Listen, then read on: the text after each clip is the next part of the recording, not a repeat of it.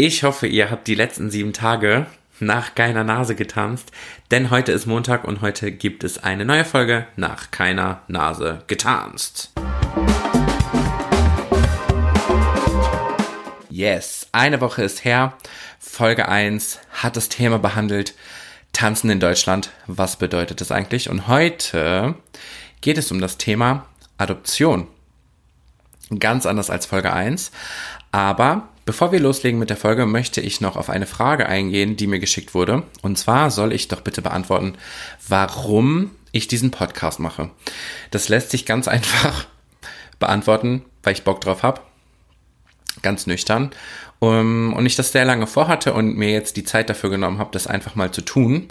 Und wie in einem meiner Lieblingspodcasts, La aber nicht, von Sale Calais und Trina Lulis, Mm, schon gesagt wurde, man soll einfach mal Dinge machen, auf die man Bock hat und man muss nicht immer irgendeinen krassen Hintergrund haben. Also hinter diesem Podcast steckt jetzt nicht großartig der Gedanke, monstermäßig Geld zu verdienen. wenn es irgendwann so ist, natürlich gerne cool. Ähm, aber mir macht es Spaß und wenn sich Leute das anhören, finde ich es noch cooler. Ob es jetzt 10 sind oder 100 oder 100.000, wird sich in der Zeit zeigen. Ähm, bin da ganz entspannt und ich hoffe, dass diese Antwort reicht. Ähm, warum ich den Podcast noch mache, ist auch, mh, mm, weil ich glaube, ich ein paar Dinge zu erzählen habe, die manchen Menschen Mut machen könnten. Und es gibt Dinge, auf die ich aufmerksam machen möchte. Zum Beispiel wie in Folge 1, ähm, das mit dem Thema Tanzen in Deutschland. Ähm, um das nochmal ein bisschen zu erklären. Also dieser Podcast besteht nicht zu 100% aus Tanzen, sondern einfach um ähm, verschiedene Themen, die am Anfang der Folge immer genannt werden. Und für manche passt die Thematik, für manche dann eher nicht. Das ist auch vollkommen in Ordnung, aber ich möchte mich nicht nur auf ein Thema beschränken, weil ich auch in meinem Leben gemerkt habe, dass mein Leben dann doch sehr viel Tanzen beinhaltet, aber nicht 100 Prozent. Also ich bin mehr als nur der Tanzlehrer oder Choreograf. Ich bin ja dann auch noch ein bisschen Mensch, ne? So, wenn es im Hintergrund ein bisschen lauter ist als in der letzten Folge, liegt das an unserem schönen Tief Sabine, was hier gerade durch Düsseldorf und Umgebung fegt, beziehungsweise durch ganz Deutschland. Ähm, ich hoffe aber, dass sich das ein bisschen im Rahmen hält. So, lange Rede, kurzer Sinn. Wir legen jetzt mal los mit dem Thema der Folge 2. Ich habe das schon erwähnt. Adoption. Und auch hier möchte ich euch am Anfang ein paar Fakten niederlegen oder erläutern. Ähm, hier, fangen wir mal ganz unten an. Ähm, es sieht so aus, dass bei einer Adoption in Deutschland natürlich das Kindeswohl im Mittelpunkt der ganzen Sache steht. Ähm, bei einer Adoption müssen die neuen Eltern und die leiblichen Eltern natürlich damit einverstanden sein. Und ich rede jetzt nicht von Adoptionen von Kindern, die beispielsweise verwaist sind oder in anderen Ländern sind, sondern ich gehe jetzt einfach mal aus der regulären Adoption in Deutschland aus und will da gar nicht so krass tiefgründig werden, weil ich glaube, wenn man da jetzt noch drauf eingeht, ähm, was zum Beispiel bei Kindern beachtet werden muss, wenn man die aus dem Ausland, egal wo auf der Welt adoptiert, ist es, glaube ich, mehr als eine Podcast-Folge übergreifend. Genau. Wo kann man äh, Kinder adoptieren? Das macht man normalerweise bei Jugendämtern oder bei Landesjugendämtern oder auch bei sogenannten anerkannten freien Trägern. Dort kann man eine Adoption in die Wege leiten und diese dann auch durchführen. Das, ähm, die Handhabe bei Adoption ist in verschiedenen Bundesländern teilweise unterschiedlich, teilweise gleich.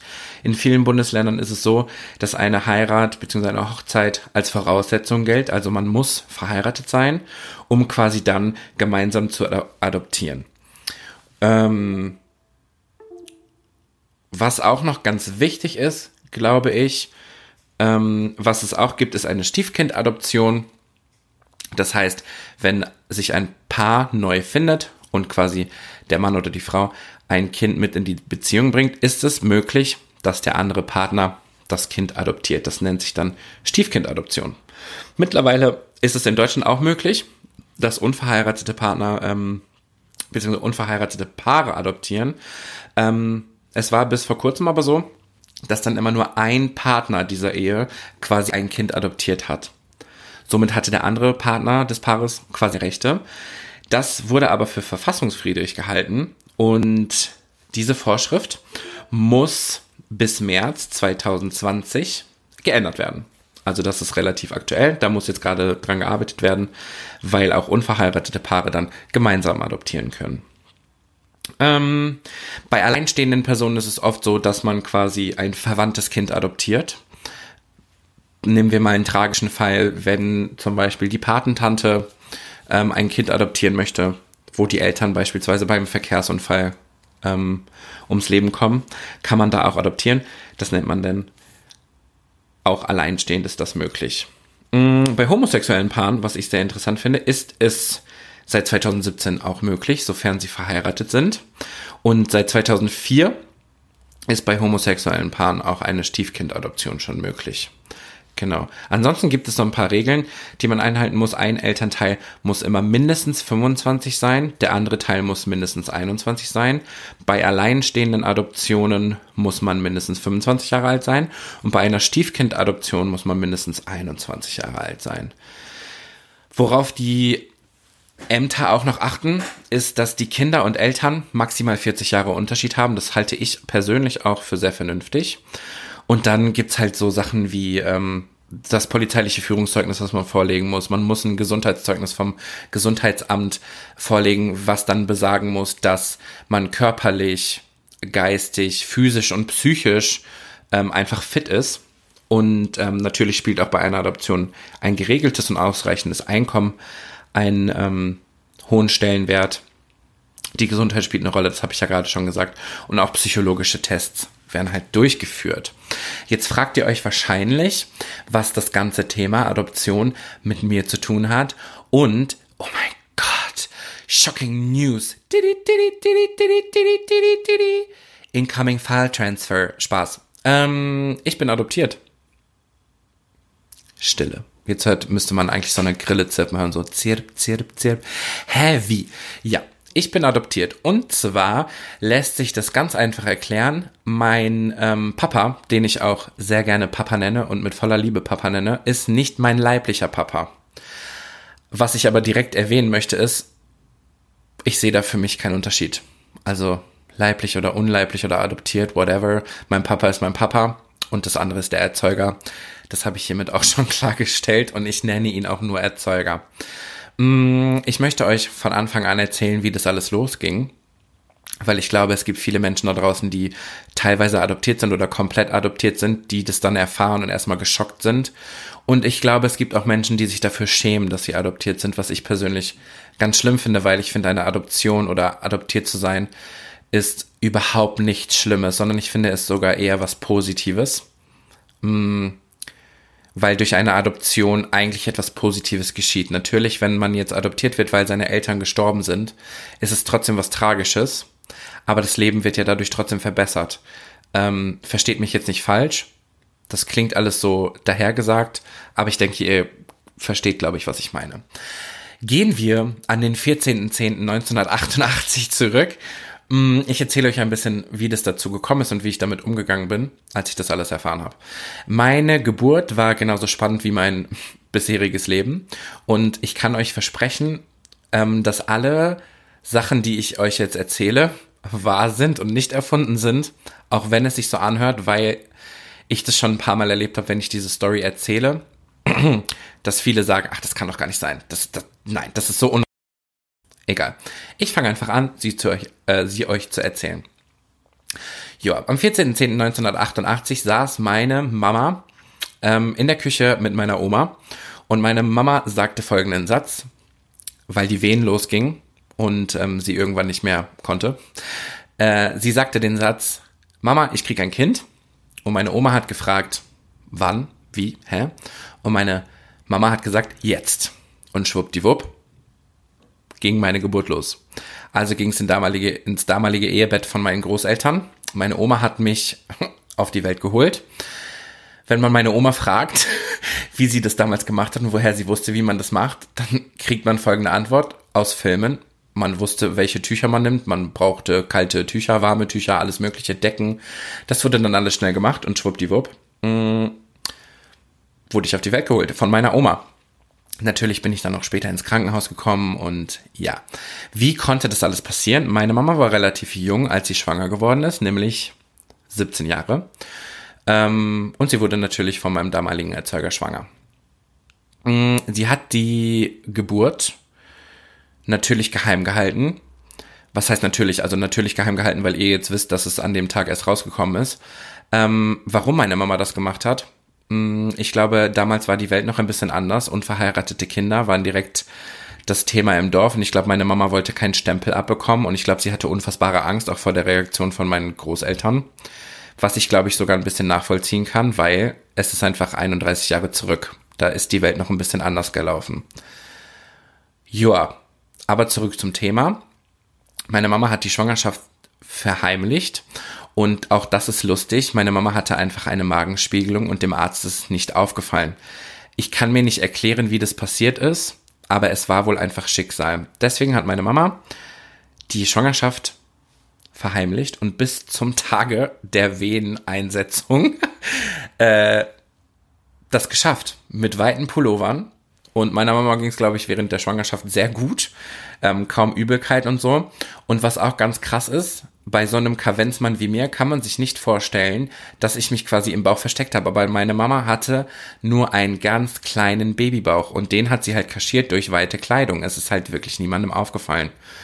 Ähm, kann man sich schwer vorstellen, ist aber tatsächlich so. Was ich immer ganz lustig finde ist, ich war dann natürlich im Krankenhaus mit meiner Mama und es war natürlich alles unvorbereitet. Meine Oma war dann zu Hause, mein Opa war auf der Nachtschicht und mein Opa kam dann nach Hause und natürlich erzählt meine Oma ihm, Schatz, schön, dass du da bist, du bist heute Nacht Opa geworden. Mein Opa hat erstmal gefragt, ob meine Oma irgendwas getrunken hat, hat es natürlich nicht geglaubt und hat es dann aber feststellen müssen, als er auch ins Krankenhaus gefahren ist. Also eine sehr crazy Geburtsgeschichte und ähm, ja, schon heftig irgendwie. Ähm, Natürlich war nichts vorbereitet. Als ich dann aus dem Krankenhaus rausgeholt wurde, gab es keinen Kinderwagen. Ich wurde aus einer Adidas-Tasche quasi geholt. Also ich wurde in eine Adidas-Tasche mit ganz vielen Decken gelegt. Die wurde dann von zwei Händen auseinandergehalten und damit wurde ich nach Hause transportiert. Das Krasse ist, für meine Oma und für meinen Opa war es nie ein Thema irgendwie, meine Mama nicht zu unterstützen oder die rauszuwerfen. Meine Mama hat auch ihre Ausbildung noch zu Ende gemacht und meine Oma und mein Opa waren quasi so zweite Mama und Papa. Das finde ich schon krass und ich ziehe meinen Hut von meiner Mutter erstmal, von meiner Oma und von meinem Opa sowieso, weil mein Opa war derjenige, der ähm, bei Mutter-Kind-Schwimmen war. Und es war auch nie das Thema, dass sie sich dafür schämen, sondern sie haben, sind da ganz offen mit umgegangen. Ja, unser Kind hat jetzt ein Kind bekommen, wir sind Oma und Opa geworden und die haben sich, das sagen sie immer ganz süß, die haben sich von Anfang an in mich verliebt. Und das finde ich einfach süß. Und wenn ich heute Bilder sehe, wie ich bei meinem Opa auf dem Bauch schlafe oder das ist einfach eine ganz innige Beziehung, die ich zu meinen Großeltern habe. Und das ist einfach voll schön. Und von so einer Geburt kann halt auch nicht jeder erzählen. Und was auch ganz cool ist, ich komme ja aus Oerkenschwick. Ich bin einer der wenigen Menschen, ich glaube, es sind sogar unter zehn Menschen, die im Personalausweis oder in ihren Daten angegeben haben, dass der Geburtsort Oerkenschwick ist. Ich bin quasi ein kleiner Ehrenbürger ähm, weil es in Erkenschwick kein Krankenhaus gibt. Ja, so viel erstmal zum Thema Geburt. Liebe Fernsehteams von Sat1, Pro7, RTL, whatever, ihr könnt mich gerne kontaktieren. Wir können gerne darüber sprechen, ob wir diese Story nicht einfach mal in einem großen Samstagabendfilm ähm, verfilmen wollen. Über die Rechte können wir dann sprechen, aber das wäre doch echt mal cool. Egal.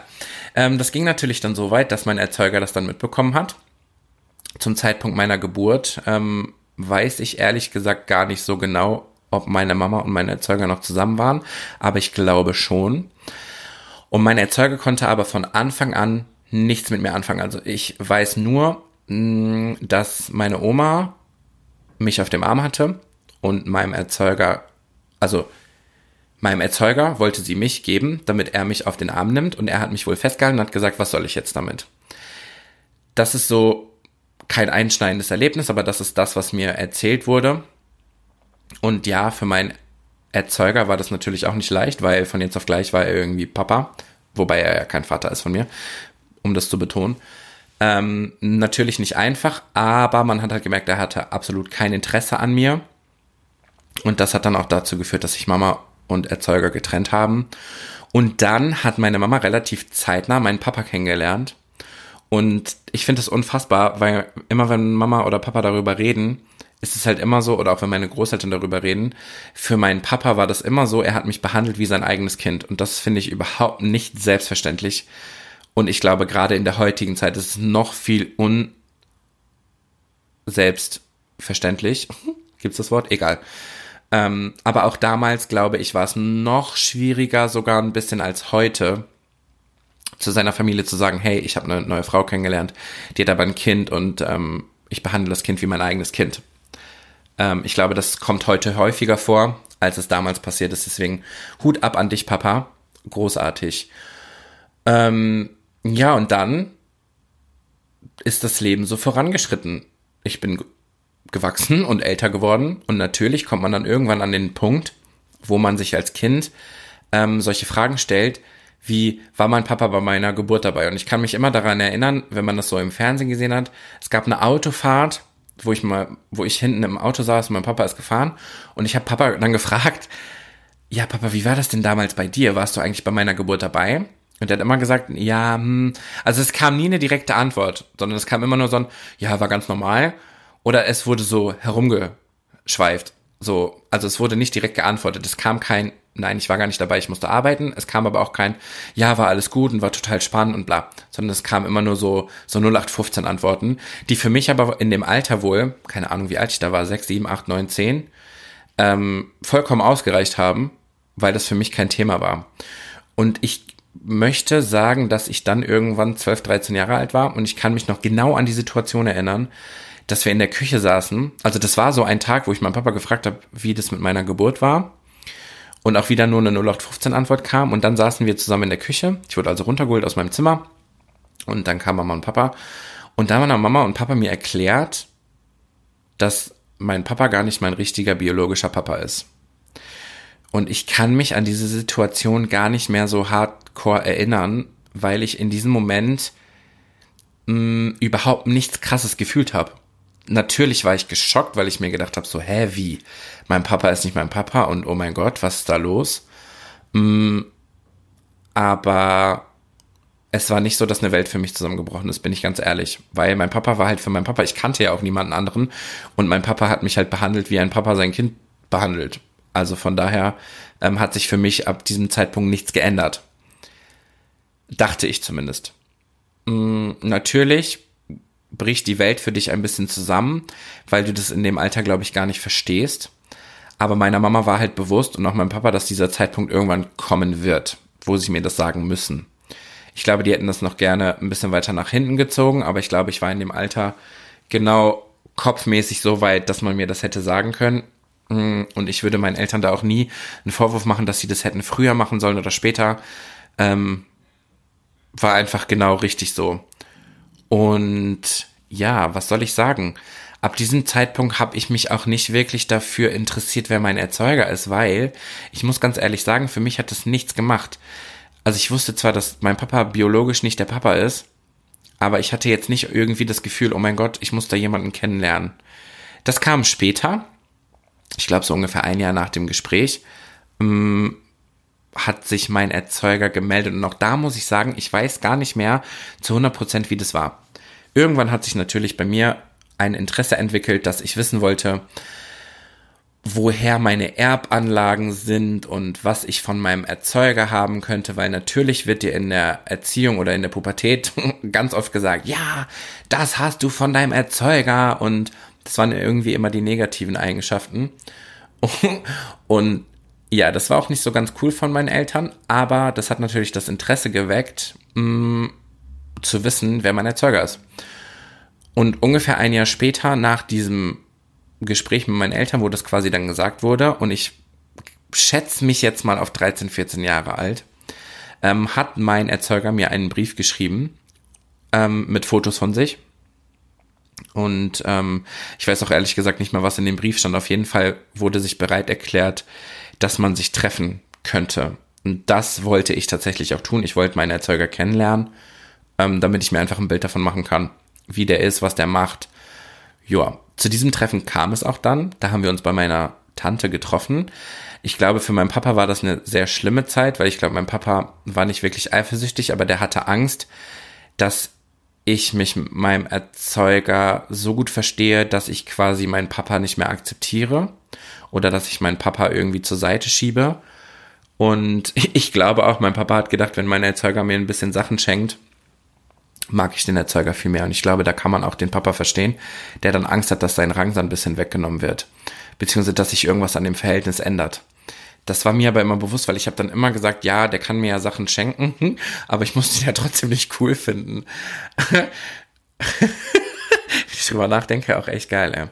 Richtig abgezockter Junge. Egal. Auf jeden Fall ähm, kam es dann zu diesen Treffen und ich habe mir natürlich viele Gedanken gemacht und viel, ich hatte viele Fragen die ich aber in diesem Gespräch nie wirklich gefragt habe, weil mein Erzeuger damals einfach nur von sich erzählt hat. Er hat nur von sich erzählt und hat auf der einen Seite gesagt, er hat kein Geld, auf der anderen Seite geht er Fallschirmspringen und kauft sich ein neues Auto. Und ich war damals schon auf Zack, das hat für mich nicht zusammengepasst. Natürlich habe ich in diesem Gespräch nicht darüber nachgedacht, sondern ich habe einfach zugehört und ähm, habe mir das angehört, wie toll er doch ist und was er alles macht. Mm. Ja, und ich glaube, so nach anderthalb Stunden war dieses Gespräch auch vorbei. Ich war, glaube ich, sehr erschlagen von dem, was er erzählt hat aus seinem Leben. Natürlich werde ich jetzt nicht darauf eingehen. Nachher kommt noch eine Klage oder so. Ähm, Verleumdung, oh mein Gott. Ähm, ja. Aber ich war schon nach dem Gespräch sehr aufgewühlt. Für mich hat sich an meiner familiären Situation dadurch nichts geändert. Aber es war natürlich so, uh, das ist dein Erzeuger. Das ist der Typ, der ähm, so 50 Prozent von dir ausmacht, der sich aber einen Scheiß dafür interessiert, wer du bist oder was mit, was mit seinem Teil der Erschaffung oder wie man das auch immer nennen mag, ähm, passiert. Also das Interesse war einfach nicht da. Er hat nur von sich selbst erzählt. Und das habe ich, dieses Gespräch habe ich sacken lassen. Ähm, und habe dann auch mit meiner Mama darüber gesprochen, habe gesagt, boah Mama, wie kann das denn sein? Auf der einen Seite sagt er, er hat kein Geld, auf der anderen Seite sagt er aber, er kauft sich ein neues Auto. Und ich bin dann so ein bisschen dahinter geblickt. Und meine Mama hat mir nie irgendeine Meinung aufgezwungen, sondern sie hat immer gesagt, es ist klar, dass du ihn kennenlernen möchtest, mach dir ein eigenes Bild. Ich wollte ihn danach nicht mehr sehen, weil es für mich alles irgendwie falsch war und weil ich mit ihm überhaupt nichts anfangen konnte. Und ich konnte ihn auch nicht ernst nehmen. Und hatte jetzt nicht unbedingt so ein tolles Bild von ihm weil er hatte mir auch Fotos geschickt und auf den Fotos, meiner Meinung nach waren das keine Fotos, die man einem Kind schickt. Keine Ahnung, aus dem Partyurlaub etc. Mm, ja, also ich konnte mich null mit ihm identifizieren und fand auch nichts interessant, was er mir erzählt hat und habe so ein bisschen in die, die, Fassade geblickt. Und für mich war das Thema seit dieser, ähm, seit diesem Treffen durch. Mm, ja dann habe ich mit meinem Papa, mit meiner Mama ganz viel geredet, wie das denn so in Zukunft ist. Und mein Papa hatte ganz ehrlich ganz oft Angst, mm, dass ich irgendwann für meinen Erzeuger, mit dem ich nichts zu tun habe, dass ich irgendwann zur Rechenschaft gezogen werde, sei es finanziell, sei es um was, wenn es ums Kümmern geht, etc.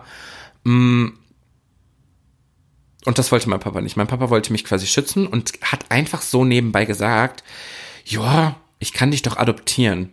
Und dann ist bei mir der Groschen gefallen. Für mich gab es kein anderes Thema mehr ähm, in dem Alter von 14, 15, dass ich gesagt habe, Papa, adoptier mich. Ja, Mann, adoptier mich, dann bist du mein richtiger Papa. Also war er vorher auch schon, aber dann auch auf dem Papier.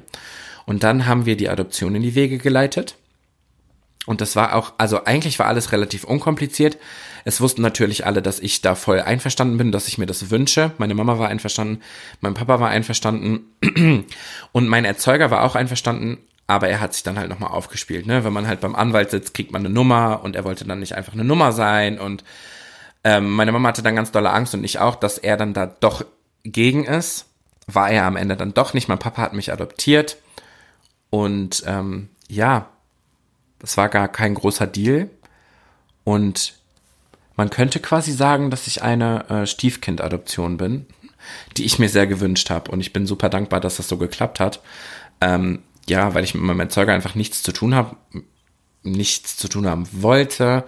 Mm, der hat auch nie Unterhalt für mich bezahlt, was ich jetzt nicht schlimm finde, aber ich glaube, Für meine Mama wäre es halt einfacher gewesen, egal. Aber meine Mama hatte ja meinen Papa. Und mein Papa, wie gesagt, hat mich von Anfang an behandelt wie sein eigenes Kind. Und ähm, das ist einfach unfassbar. Und ich glaube auch, dass ich da, ähm, für mich ist das noch, also für mich ist es irgendwie unreal, wenn ich darüber nachdenke. Ich finde, das ist so eine krasse Leistung von meinem Papa und Hut ab. Ja.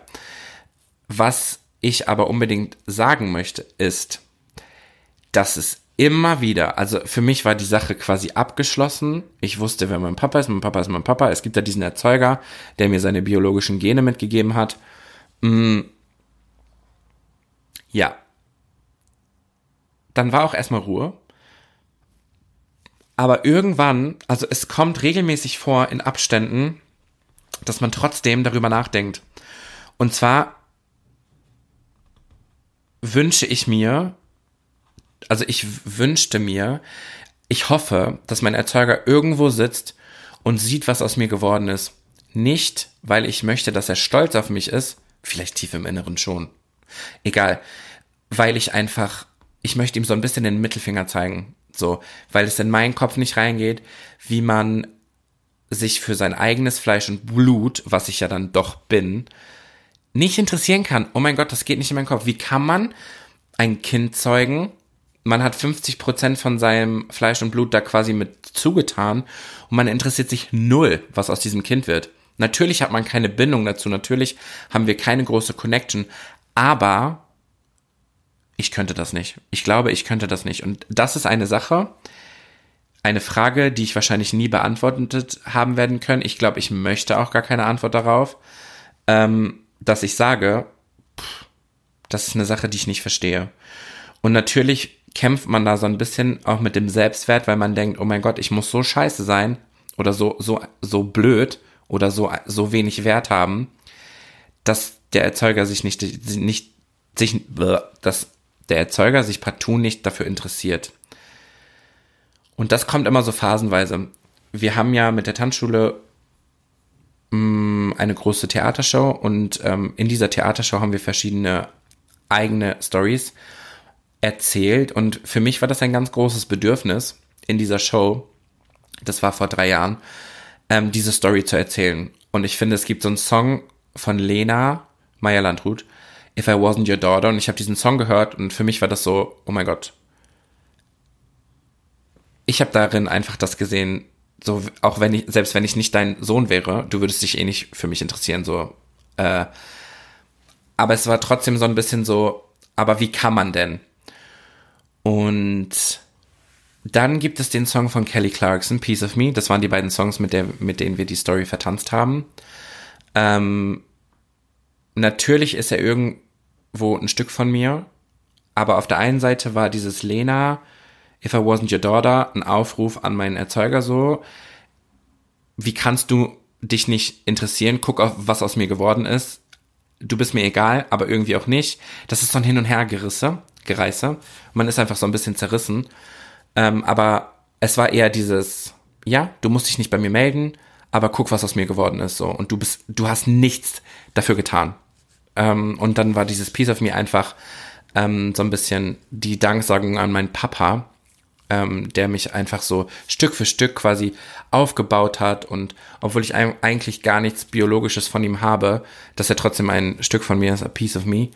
Und ähm, ja, natürlich zerbricht einen das irgendwo, dass der Erzeuger sich nicht interessiert, aber wie gesagt, ich habe ja den Papa, der mich trotzdem großgezogen hat und ich könnte mir keinen besseren vorstellen.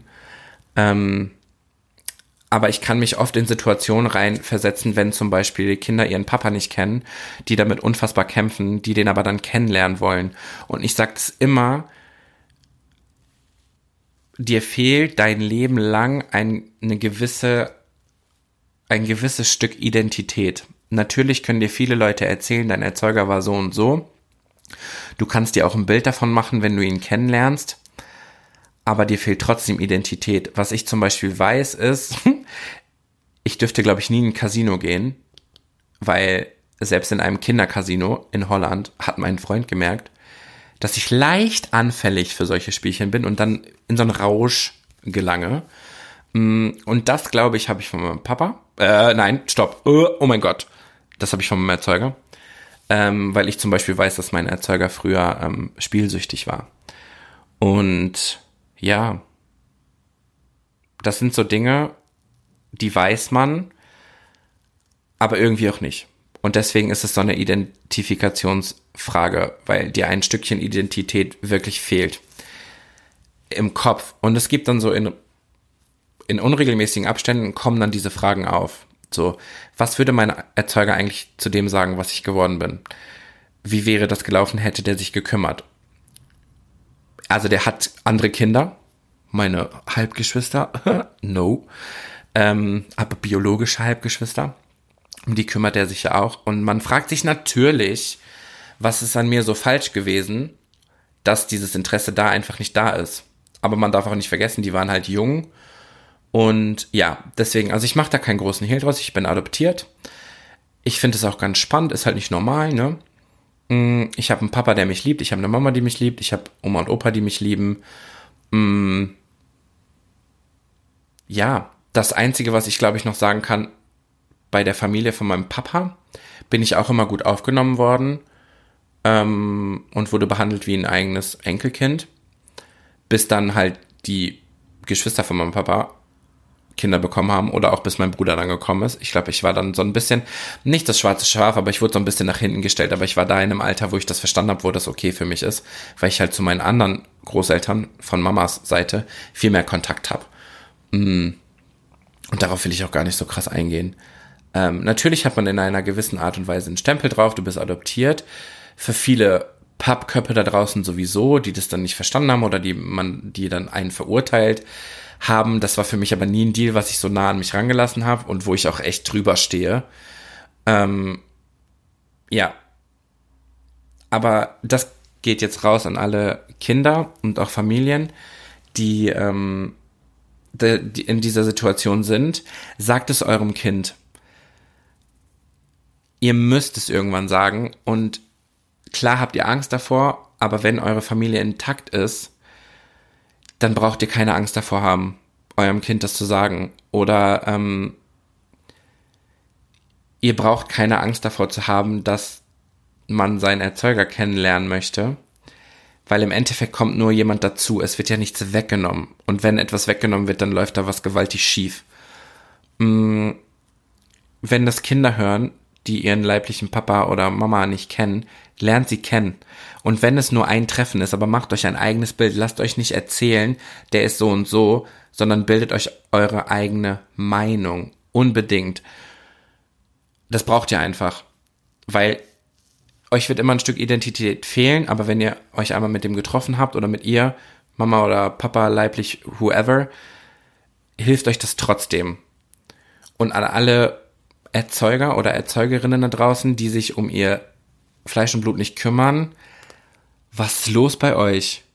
Oh mein Gott, wie geht das? Ich, es geht nicht in meinen Kopf und es, das ist auch einfach nicht schön. Also versucht wenigstens ein bisschen Kontakt zu halten. Und wenn der Kontakt vom Kind aber nicht sein möchte, dann habt ihr das zu akzeptieren. Aber etwas so einfach sein zu lassen und zu ignorieren, ist echt uncool. Auch wenn sich das für euch eventuell richtig anfühlt, aber ihr habt IÜ, IÜ gemacht, dann tragt auch gefälligst die Konsequenzen. Mm, ja, ich glaube, das ist das Abschlusswort, was ich gerne geben möchte. Mm, ich war übrigens ein Unfall. Das wollte ich noch erklären. also, meine Mama und mein Erzeuger haben verhütet, aber die Verhütung hat nicht funktioniert. Aber meine Mama ist dankbar, dass es nicht funktioniert hat, mein Erzeuger nicht so, mein Papa aber umso mehr. Also von daher, Leute, tragt die Konsequenzen für euer Verhalten und ja, ich finde keine richtigen Abschlussworte jetzt. Das gehört ein bisschen zu meiner Biografie. Gebt euch Chancen, lernt euch kennen, aber ein Stückchen Identität wird immer fehlen, aber das ist okay. Jeder hat sein Päckchen zu tragen und jetzt wünsche ich euch eine schöne Woche. Die Episode von Nach keiner Nase getanzt ist vorbei. Folgt uns auf Instagram at nach keiner Nase getanzt oder at Chris van Da gibt's immer regelmäßig Umfragen. Damit werdet ihr quasi Teil des Podcasts und folgt uns natürlich auf Spotify, Podigy, YouTube, wherever you want. Wir geben unser Bestes, überall zu finden zu sein und wünschen euch eine super schöne Woche.